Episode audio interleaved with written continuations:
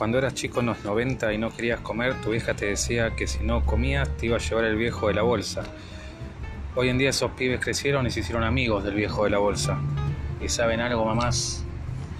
Tampoco comen ahora. Creo que las amenazas no sirvieron ni servirán.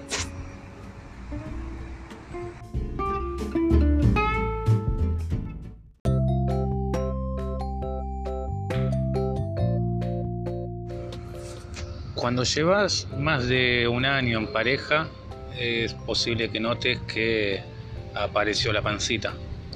Es en ese momento en el que pensás y decís, tendría que haber hecho más ejercicio, tendría que haber comido un poco menos, le tendría que haber acabado afuera.